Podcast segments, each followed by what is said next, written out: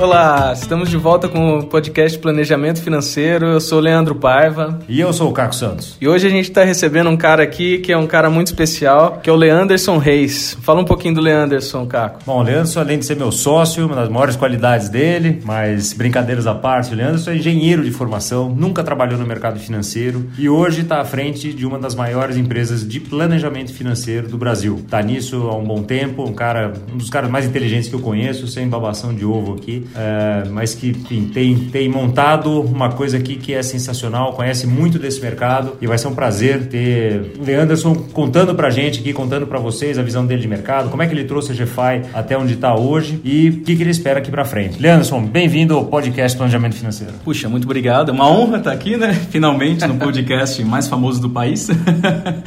e é, bem feliz de compartilhar aqui a história. Enfim, acho que vocês compartilham tanto quanto eu dessa história, do mercado, enfim. Legal, bacana, gostei dos elogios, né? Vou te pagar uma cerveja mais tarde. Será cobrada. Vamos lá. Vamos lá. Na verdade, o Leandro, meu sócio aqui do podcast, conhece o Leandro bem antes de mim, né? Como é, é foi isso? Na verdade, a gente trabalhava junto. Então, eu vou deixar o Leandro contar essa história.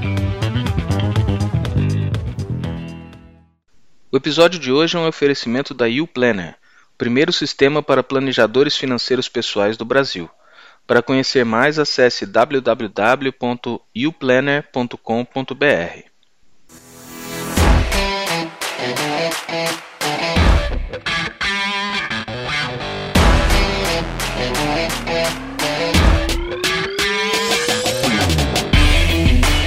começar o seguinte: você é, da, você é de São Paulo? De onde você é? Olha, eu nasci em Volta Redonda. Família da minha mãe é de Volta Redonda. Carioca. Mas, carioca, mas sempre morei aqui em São Paulo, então por isso que eu perdi o, o sotaque carioca, enfim. Mas sempre morei por aqui, então me considero um paulista. E aí você fez faculdade de quê? Engenharia Elétrica no Mackenzie, né, de 2002 a 2007. Depois me formei, acabei indo para a França e na sequência voltei, finalizei minha carreira aqui antes de transitar para empreendedorismo e aí sim fundar a GFI. Foi o quê? Um dia para o outro você falou, ah, vou fundar a GFI. Como é que foi isso? Como é que foi esse processo? Conta um pouquinho para a gente como é que, como é que isso foi acontecendo. É, são três horas de podcast? um pouco Bom, menos. vamos lá. Resumir uma longa história ah, em poucos minutos. Eu sempre fui apaixonado por finanças, né? Desde o, desde o momento que eu li o livro Pai Rico, Pai Pobre, ali é, por volta dos 14, 15 anos. Naquele momento me deu um despertar de fato de como olhar as finanças de uma maneira diferente. E eu também sempre gostei de perfis comportamentais, né? Sempre gostei de joguinhos de estratégia, não minto, já fui muito nerd na minha vida. E daí eu comecei a estudar perfis comportamentais e quando eu comecei a cruzar esses dois conceitos e entendendo que as pessoas lidavam com dinheiro, que é algo aparentemente racional, matemático, de uma maneira tão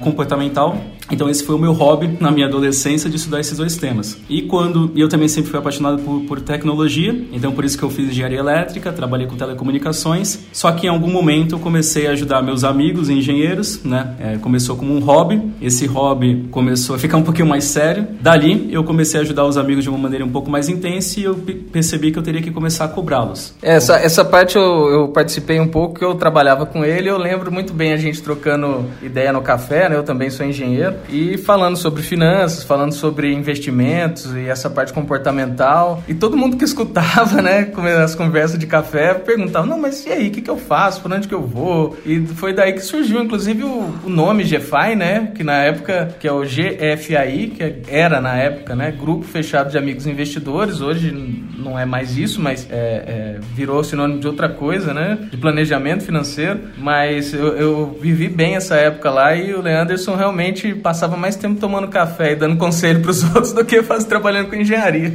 É, o café era gratuito, aí eu comecei a cobrar a cerveja. É isso aí. E aí ficou mais sério. Mas aí que veio de fato a origem da GFI. Então, desse grupo fechado de amigos e investidores, é, surgiu o conceito de planejamento financeiro e o conceito da empresa. E por que um grupo fechado? É, não, é, não é exatamente um clubinho de engenheiros ou de amigos próximos, mas sim fechado para aquelas pessoas que realmente queriam aprender. Só ia estar naquele grupo pessoas que tinham interesse de evoluir, de discutir sobre finanças pessoais, não somente de investimentos. E foi a partir dali, em 2010, que o conceito nasceu e rapidamente uh, mais pessoas interessadas em se aproximar, em conhecer. E daí que eu percebi que a carreira de engenharia tinha ficado para trás. Então, minha transição aconteceu de 2010 para 2011, quando eu finalmente pedi demissão e, de, e comecei a focar full time para o desenvolvimento do plano de negócios da GFI. E aí você saiu da, da empresa que você estava e no dia seguinte as coisas deram certo, não é isso? Com certeza absoluta. Não. então, enfim, é uma longa história, para resumir bem. É, naquela época eu também estava fazendo pós-graduação na MBA. Eu conversava com alguns acadêmicos do mercado e aí sim eles apontavam que o que eu estava enxergando era algo que já existia lá fora. Né? Então me chamava muito a atenção que essa profissão do planejamento, do planejador financeiro já existia lá fora. E a partir dali que eu fiquei ainda mais motivado a trazer esse conceito para cá ou conseguir evoluir esse conceito.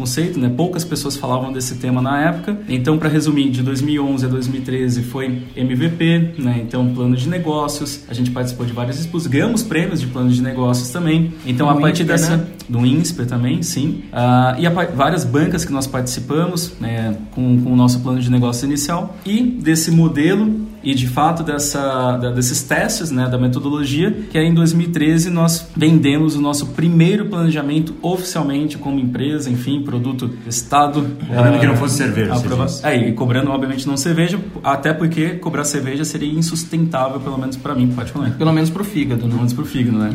E consequentemente para mim mesmo. Então ali de 2013 até 2015, é, nós começamos de fato a atender clientes, né? Eu era o único planejador financeiro oficialmente ali, e ali até chegar num, num, primeiro teto, vamos dizer assim, né? A gente vende tempo, né? A nossa hora para as famílias e a partir e foi muito importante, inclusive essa primeira fase, porque a partir dos primeiros dezenas de clientes que nós atendemos, que eu atendia, nós pedíamos muito feedback e desse feedback do que estava certo, do que estava errado, nós fomos adaptando a nossa metodologia e aí a cada ano a gente foi lançando uma nova versão, versão 2.0, 3.0, enfim, a partir da, dos próprios clientes ajudaram a gente a remodelar. E de 2013 até 2015 a gente conseguiu fazer esse primeiro é, salto, né? Em 2015 nós começamos a treinar os primeiros planejadores, né? Então 2015 até 2016 foram 25 profissionais treinados, ah, já trazendo um pouco da metodologia do que a gente via lá fora, né? 2015 foi a primeira viagem imersiva para os Estados Unidos e em Boston eu tive a oportunidade de conhecer empresas em escala e a partir dali a gente trouxe e foi avançando esse, esse desenvolvimento de profissionais. Quando você chama, fala de empresas de escala, quer dizer o quê? Conta para os nossos ouvintes o que, que você viu lá fora que é tão diferente do que a gente tem aqui no Brasil hoje em termos de empresas de planejamento financeiro. Legal. Bom, é, talvez dando um passo para trás, explicar como é que funciona a, o, o, mercado financeiro. Então, são três grandes indústrias né, que são bem delineadas. A primeira, que é de produtos, né, bancos, seguradoras, assets, fundos, enfim. A segunda grande indústria, distribuição. Distribuição que tem a ver com corretora, tem a ver justamente com, com a, a acessar os produtos, né, fazer os clientes acessarem os produtos. Aí sim tem não só as corretoras, mas também o wealth, family office, as fintechs se encontram aqui. E a terceira grande indústria de serviços, né? planejamento e colocar como exemplo aqui também advogados e contadores. Então, nos Estados Unidos, essas três indústrias são muito bem evoluídas. Nós temos ofertas vastas de serviços e soluções nas três grandes indústrias. No Brasil, a gente percebe que ainda tem uma grande concentração na indústria 1, né? produtos, bancos, enfim. E a segunda indústria, que é a de distribuição, está começando agora, nos últimos meses, a ganhar uma grande visibilidade no mercado, graças a grandes corretoras que, que nós conhecemos conhecemos que, que mostram agora é, que existe vida fora do banco, colocar assim, mas a indústria de serviços agora começou a ganhar uma certa escala. E quando eu falo escala, eu falo empresas que têm milhares de planejadores financeiros, não agentes autônomos ou consultores de investimento. E foram essas empresas que nos últimos anos nós, incluindo aqui o meu sócio Caco também, que esteve presente nos últimos últimos anos lá, para entender como essas empresas funcionam e trazer esse nobre serviço para os brasileiros. Mas isso é o quê? Então dá um, dá um exemplo aí, como assim? Que que é,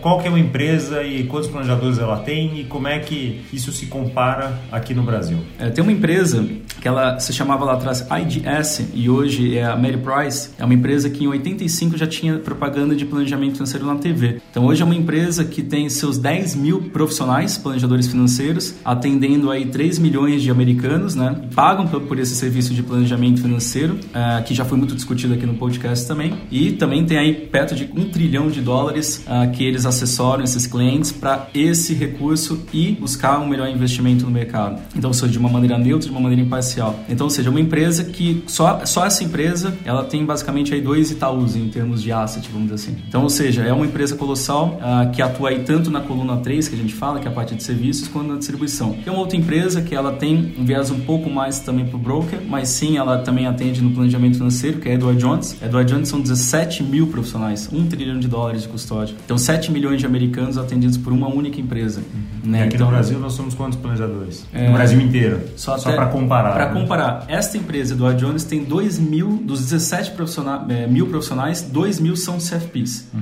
Né, que, que é, é uma certificação internacional. Né? Exato, que é, que é uma referência, é a grande referência global para planejamento financeiro. No Brasil hoje são 4.400 profissionais CFPs. Ou então, seja, hoje no Brasil, essa empresa ela é 5, 6 vezes maior do que o Brasil inteiro. Isso, em termos de profissionais e certificados, metade da, do, dos brasileiros certificados é estariam isso. nessa empresa trabalhando. Então, ou seja, é, mas está começando agora. Então a gente consegue ver empresas em escala, a própria GFI é uma delas, mas tem algumas outras que começam a ganhar alguma escala, é, quando falo escala, alguma relevância né, para poder dar atendimento, trazer algum tipo de benefício, plataforma para os profissionais, desenvolvimento para esses profissionais atenderem essas famílias. É, Hoje a GFI já atendeu aí próximo de 4 mil famílias, somos 60 planejadores financeiros aqui e a gente vem crescendo bem rápido, né? Então, ou seja, parte do, do, desse mérito de crescimento é de um time muito engajado no propósito de levar o planejamento financeiro para todo o país e não dá para tirar o mérito, obviamente, de momento mercado, né? Os últimos 4, 5 anos tem ajudado bastante do, do ponto de vista que crises políticas, econômicas, como nós estamos passando, fazem com que o mercado ofereça novas soluções, é, que os clientes clientes finais busquem novas respostas e o planejador financeiro pode dar respostas muito mais completas é, hoje para esse momento, muitas vezes de dificuldade das famílias. O planejador numa época de crise, ele vai ajudar bastante, né? Porque pode ajudar a diversificar e tudo mais, mas numa época de bonança também, porque você começa a baixar uh, os juros da, da renda fixa, né? Os juros real, você tem que começar a entender que você precisa diversificar. Você não tem, não adianta mais você ficar aquela coisa que tinha alguns anos atrás só de colocar o dinheiro na renda renda fixa e você ganhar muito dinheiro com isso. Isso, a tendência agora é diminuir ou se não acabar, né? E daí eu completo essa pergunta do Leandro fazendo esse contraponto, né? Porque quem, quem nos ouve aqui e, e tem que entender qual é a diferença de um planejador financeiro, de um assessor de investimento, de um consultor de investimentos, que são figuras muito diferentes. A gente que está dentro do mercado sabe disso, mas nem todo mundo que está nos ouvindo entende essa diferença. Como é que é isso? Como é que funciona? Por que, que o planejador financeiro é diferente de um assessor de investimento, de um consultor de investimento, de um gerente do banco? Bom, eu vou responder essa, essa pergunta em dois tempos. A primeira, é, acho que é para quebrar um tabu, um paradigma, planejamento financeiro ele atende independente de patrimônio ou não. Então, ou seja, mais de 20% dos nossos clientes na história tiveram dívidas. Chegaram endividados aqui. Chegaram é endividados. Isso, isso mata muito uma pergunta que eu sempre, ou uma resposta que eu sempre ouço, que é o seguinte: não, não, é, eu tô sem dinheiro para investir agora, então eu não vou falar com planejador financeiro agora não. É a resposta que eu falo exatamente isso. Justamente por isso que você precisa de um planejador financeiro para poder organizar as suas finanças, seu orçamento e você ir para o superávit para aí sim você começar a acumular. Uma dica para você entender se é planejamento financeiro ou é algo no meio do caminho, consultoria de investimentos, é se o serviço é atrelado ou não ao patrimônio. Se for atrelado ao patrimônio, então já é uma pista que talvez tenha muito do, do escopo do asset allocation aqui, né? que é o que acontece no meio do caminho e faz sentido também. Mas o planejamento financeiro é puro, como a gente fala, deveria ter é, um escopo independente do patrimônio. Então, em um outro ponto interessante, na viagem de Baltimore que nós fizemos, salvo engano, há dois, três anos atrás, é, nós estávamos acompanhados de um grande colega nosso do mercado, uma referência e um ícone do mercado financeiro, e conhece muito banco, o mundo CFP, enfim. E aí, ele, no momento lá na viagem, ele teve que fazer um bate-volta em uma outra cidade, lá nos Estados Unidos, e ele pegou carona ali com um Uber, e essa Uber é uma senhorinha. E a senhorinha perguntou para ele: Poxa, você é brasileiro, o que, que você está fazendo aqui nos Estados Unidos? E ele comentou que estava num congresso de planejamento financeiro. Falou, poxa, que bacana. É... E ele perguntou, você conhece planejamento financeiro? Não só conheço, como eu tenho um planejador há seis anos. E, inclusive, eu faço Uber para poder ter a renda extra necessária para poder aposentar. E não é só planejador financeiro, eu tenho o meu planejador que me ajuda com essas discussões e eu tenho o meu assessor de investimentos. Então, olha como é claro justamente né? isso, né? respondendo a pergunta, cara, como é, é interessante eles, eles enxergarem o escopo de cada profissional. Uhum. E aqui a gente vê muito isso, né? Então, um cliente nosso aqui no GFI, ele conhece muito bem o papel do planejador, que vai discutir da vida, projeções, cenários, dores, dilemas, enfim. E um outro profissional que o foco dele é, dia a dia, olhar os melhores investimentos do mercado e apontar qual é a gama de oportunidades que podem é, fazer sentido para aquela, aquela estratégia que foi montada junto com o planejamento financeiro.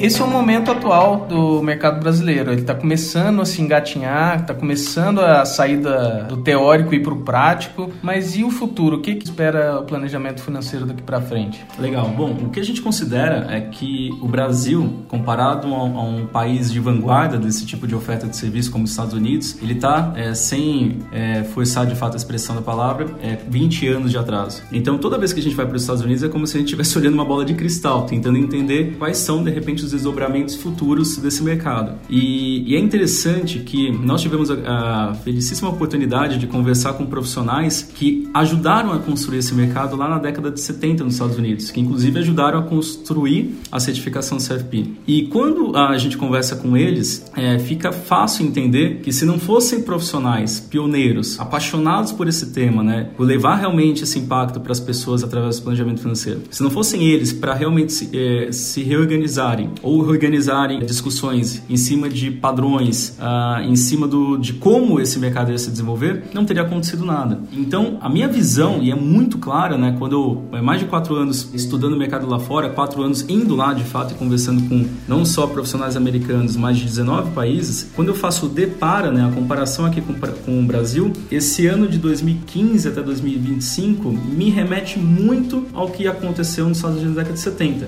Então, nos últimos 3, 4 anos eu vejo muitos profissionais muito alinhados com o propósito do planejamento financeiro. Hoje já são ah, empresas estão começando a nascer, várias empresas nasceram inclusive da academia da GFI, profissionais que saem vão montar seus próprios negócios e a gente ajuda e acompanha. Nós temos o Meetup que desde 2015, quando a gente foi para Boston, nós criamos justamente para ter esse tipo de encontro e agora no começo do ano nós criamos o ENEP, né, que é o Encontro Nacional de Empresas de Planejamento Financeiro. Então empresas pequenas, médias e algumas já em escala para discutir. Então não, a gente não enxerga concorrência, a gente enxerga essa, esse ambiente colaborativo para aí sim, com essa força, nós construirmos o mercado aqui no Brasil e aí acelerar. A ideia é crescer a pizza, né? É, na verdade, a gente está falando que tem uma pizza brotinho ainda aqui. A ideia é crescer a pizza porque não adianta você pegar mais um pedaço de uma pizza pequena. Você tem que aumentar a pizza para que ela seja grande o suficiente para ter pedaço para todos, né? Exato. Então eu, eu enxergo muito isso também no dia a dia nosso aqui. Então, só para vocês terem uma ideia, 2013 nós éramos cinco pessoas, né? três sócios e duas funcionárias. Né? 2014 passaram para 12 pessoas. 2015 tínhamos 25 pessoas na equipe, falando de planejadores, back-office, etc. É, hoje nós estamos alcançando aí 100 pessoas na empresa. Então você percebe que esse movimento é de fato exponencial. E esse movimento é graças ao mercado, né, que tem colaborado muito, às, às famílias que realmente vêm buscando um planejador financeiro. E quando elas descobrem exatamente o que um planejador faz, elas querem trazer isso para as pessoas mais próximas, familiares, amigos. É, então a gente percebe que realmente esse movimento disruptivo ele vem de encontro com outros movimentos que estão acontecendo no mercado financeiro. É, e você falou, né? No próprio ENEP, lá no Encontro Nacional, já somos o quê? Em 15 empresas, se não me engano, de planejamento financeiro representadas, né? De um mês para cá já tem mais é, cinco empresas, né? Tem mais cinco, então, estão chegando a 20 aí. Então Exato. é isso, né? Que não, não só a GFI cresceu, está com quase 100 pessoas, mas o mercado inteiro está crescendo. Ele, o Leanderson falou aqui da, da Academia GFI, relembrando aí, para quem quiser saber mais sobre a Academia GFI, no episódio 11 aqui do podcast, a gente conversou com o Janser, que é o diretor da Academia GFI, que falou muito sobre o futuro da profissão, como é que são as formações e tudo mais. Então, se você tiver dúvida, tiver curiosidade aqui, procura lá nosso episódio 11 e você vai saber como é que é, como é, que é tudo isso.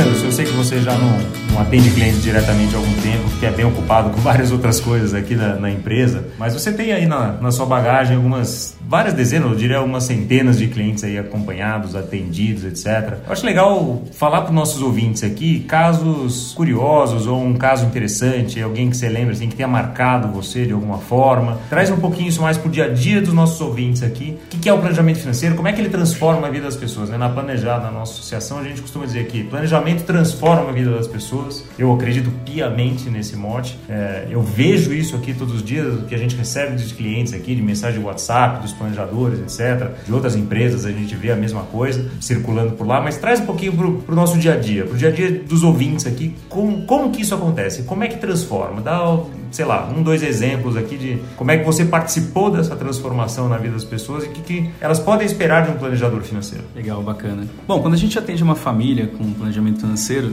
é interessante que a gente participa de uma forma ou de outra da vida dela, né? Por algum momento ou por, por, por longo prazo. Né? Tem clientes aqui que a gente é, já atende há anos. E é bem interessante que você, mesmo não atendendo mais essas famílias, muitas coisas que acontecem em resultado daquele planejamento financeiro, muitas vezes a gente recebe, eu recebo ainda, né? Alguma mensagem de, poxa, aquele projeto, não teria feito isso sem você, a gente lembrou de você aqui porque você falou alguma coisa lá atrás. É muito bacana como é, você fica conectado de uma maneira ou outra nessa realização de, de sonhos, de projetos das famílias. Mas um em particular foi bem interessante, é um casal muito querido, o, o JP, né? João Pedro e Adriana Beth, que eles foram um dos primeiros casais que eu atendia. Naquela época nem tinha escritório físico, né? Então eu ainda atendia indo ao encontro das pessoas, né? Hoje a gente recebe as pessoas aqui no nosso, nosso escritório. E era interessante que eu sentava lá na sala, conversava com eles, eles já sabiam minha pizza preferida, então toda vez que eu chegava já tinha pizza minha lá. A gente conversava bastante e eles tinham um sonho muito, muito bacana de um dia se aposentar e dar aula de mergulho e ter uma pousada no Nordeste, né? E eles eram aqui de São Paulo e viam isso como um projeto de longuíssimo prazo. E até lá eles iam fazer curso de mergulho, enfim, tudo ia ter, ah, vamos dizer assim, ia ser construído ao longo do tempo, né? O casal é com 30 e poucos anos. E nas conversas, quando a gente vai falar de projeto, imóvel, é, a gente começou a perceber que algumas coisas poderiam ser antecipadas. Eles tinham interesse de um dia, quem sabe, ter um veleiro. E o veleiro, por acaso, era o preço de um apartamento que eles queriam comprar. A dúvida era, compra um veleiro ou compra um, uma, um, um apartamento, enfim. Enfim, o que, que aconteceu? Moral da história, desses sonhos nós começamos a tangibilizar, e é o grande trabalho do planejador é tangibilizar os sonhos, trazer o sonho para projeto. De fato, nós criamos um projeto aí deles saírem de 200 mil para 1 milhão, e tudo isso eu coloco dessa forma porque é público, vocês podem encontrar eles na internet, né, no ipadive.com.br. IPA é I-P-A-D-I-V-E, a IPA Dive, que é o nome da, da marca deles, da, da escola de mergulho. Então, moral da história, eles é, pediram demissão, largaram as carreiras para trás, hoje moram num veleiro, é, tem canal no YouTube, canal no Instagram, alugam ali o veleiro para receber pessoas para terem experiência de morar é, na, na, é, no, em alto mar. Ah, eles vivem disso e em todas as palestras, em todos os grupos de veleiro que eles participam, eles sempre remetem que não conseguiriam ter feito nada disso se não fosse o planejamento financeiro. Né? Então, assim, é, é uma das famílias que, dentre outras, né, que, que, que eu, eu particularmente, Leanderson, não impactei, mas é uma história para a vida toda. Então, não, independe de quanto eles pagaram no planejamento, independe se continuaram como clientes ou não, ficaram um bom tempo, ainda são clientes nossos aqui, mas toda vez que eu vejo essa história, ela remete muito além de qualquer tipo de remuneração que eu possa ter tido à empresa. Tem a ver com um sonho, uma conquista, e quando vocês percebem, e eu percebo particularmente o que foi criado ali, isso gera uma satisfação muito grande. Então, todos os planejadores aqui têm depoimentos impressionantes, nós temos aqui murais que a gente escreve os depoimentos dos clientes, ou eles escrevem, e essa energia de fato, essa satisfação de ajudar essas famílias vai muito além de qualquer tipo de, de, de, de outra remuneração, enfim. Então, são histórias que ficam e com certeza eu vou lembrar pro resto da vida e eles também. É, e essa história é muito legal, né? Que o JP e a Adriana, é, o bom é que eles, tudo isso que o Leanderson contou aqui pra gente, eles já falaram em palestras aqui na própria GFI, é, saíram em, em, reportagens na Exame, em outros lugares. Então, tudo que ele falou aqui é público, eles que falaram, então por isso que a gente tem muito prazer em, em contar as histórias, inclusive dando os nomes, né? Porque de resto, nosso trabalho é totalmente confidencial, né? Então, é, é difícil contar histórias é. né, que ninguém é, não, não, jamais vão poder citar nomes nem nada. No caso, Mas... como eles ficaram famosos, né? Então procura aí Casal do Milhão, Vileiro, Adriana Beth, JP, vai ter bastante referência aí. Canal e... no Instagram também. É canal no Instagram, então essa é uma história para mim que, entre todas, todas as histórias são muito legais, mas essa para mim marcou muito, né? Então tem uma que eu queria que você falasse aqui pra gente, que eu já vi você falando em palestra também, tem até na sua palestra que tá gravada no, no YouTube, que para mim é muito marcante, que assim, o Casal do Milhão é bacana, juntar no dinheiro do milhão, querem dar a volta ao mundo, não é o sonho de todo mundo. Mas tem muita gente que tem um sonho de fazer uma viagem de 5, 6 mil reais e não consegue juntar dinheiro para isso. E como é que um casal pode ter tirado dinheiro de padaria para fazer uma viagem de 6 mil reais? Legal, vamos lá. Bom, esse também foi um casal que virou um case e eles deixaram colocar aí como exemplo, que é, a, que é o que a gente fala inclusive da consciência, né? Quando você acaba tendo a consciência financeira, você não volta atrás. E esse é um casal com uma renda relativamente alta, né? Então ele ganhava ali seus 14 mil, ela 6 mil. Eles viviam muito bem e eles, é, a única questão é que eles não estavam acumulando nada, não sobrava nada. E quando eles chegaram para mim, eles tinham uma dúvida: poxa, eu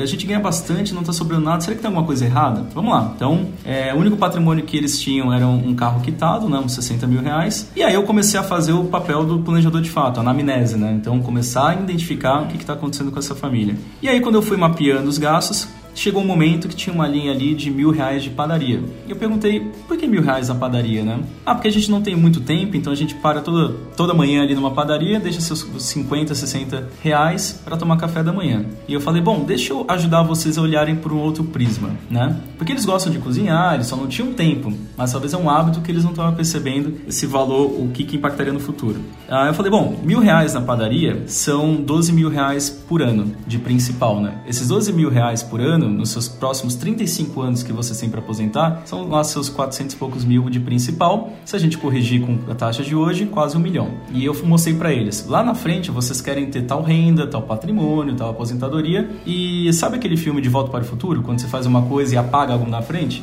Então vocês estão apagando um, mais de um milhão lá na frente de reservas na padaria e justamente porque vocês acreditam que isso não faz diferença hoje, mas faz. E daí eles falaram nunca mais vão comprar na padaria, uma vez ou outra, perceberam que realmente esse um milhão faz diferença, desculpa, esse mil reais faz diferença lá na frente. Não é nem um mil reais, né? 50 reais por dia, né? Exato, que é o famoso supérfluo, né? Que a gente é. fala, né? Então você vai drenando pelo ralo recursos e acha que 50 reais aqui, 100 reais ali não faz diferença. Eu fui avaliando um pouco mais esse casal e no final eram 5 mil reais que estavam sendo drenados com, com, com práticas ou hábitos que não fariam muita diferença na qualidade de vida deles, né, se eles mudassem um pouco os hábitos, mas realmente 4, 5 mil é, de economia, inclusive era mais do que o necessário pelos projetos deles. E ali foi justamente o nosso olhar clínico, né, de entender onde está drenando esse recurso e ajudar. E não só eles ficaram impactados, não só eles não foram mais essa padaria, e que essa padaria é, faliu, não, brincadeira. e aí eles começaram a falar para os amigos, não vai na padaria, 50 reais faz diferença, 100 reais faz diferença. Então esse é, é muito gratificante quando você vê uma família que tem essa consciência adquirida e eles começam a espalhar né, essa energia bacana, essa consciência financeira para os outros. Então, por isso que nós atendemos muito núcleos familiares e amigos. Esse é mais um casal também. Nossa, posso contar histórias aqui? Quem quiser só vir pagar uma cerveja, que eu adoro contar histórias. É, essa história para mim é muito impactante, porque essa coisa, né? E isso, quem nunca, né? Hashtag quem nunca pensou assim que, ah, 50 reais, puxa, eu ganho, né? A gente ganha 20 mil, 50 reais não é nada. Mas 50 reais todos os dias faz uma diferença enorme, né? Então, então, são muitas vezes pequenos hábitos diários que o planejador financeiro faz você parar para pensar e avaliar, né? Como o Anderson falou, identificou 5 mil reais ali, que eram muito mais do que precisava. O casal foi definir o que, que era importante e o que, que não era importante para eles, né? Jamais o planejador financeiro vai falar, olha, para de ir na padaria. É, e para refletir, né? A gente está falando aqui de um casal de 20 mil com mil reais na padaria. Mas será que alguém que ganha 2 mil reais e gasta 100 na padaria, não é a mesma proporção? 50 reais na padaria? Então tira um zero e vê se isso faz diferença. Porque no final eles estavam estavam gastando ali um certo percentual do patrimônio, a desculpa da renda. Então, se você pegar em proporções menores, ah, 100 reais na padaria tudo mesmo faz diferença. Será que não? Então, quando você senta com um planejador financeiro e coloca 100 reais ali na planilha, a gente vê o número que tem lá na frente. E às vezes a gente pensa que não consegue juntar os primeiros 100 mil. Tá aí, tá na padaria. É, Para reforçar, eu já atendi uma vez um, um diretor de uma empresa que enfim, pagava 800, 900 reais num clube em uma outra cidade no qual ele não ia há dois anos.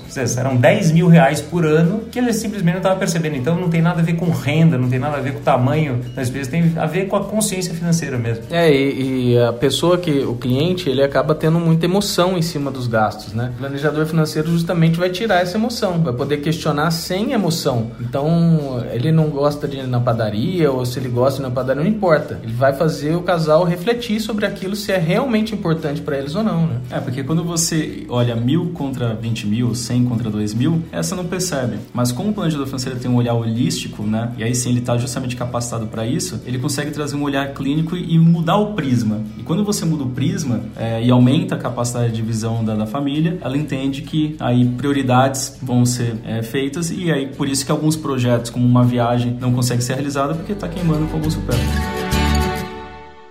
Na YouPlanner, você acompanha em tempo real o teto orçamentário de seus clientes, recebendo alertas pelo WhatsApp quando as contas aproximam-se do limite.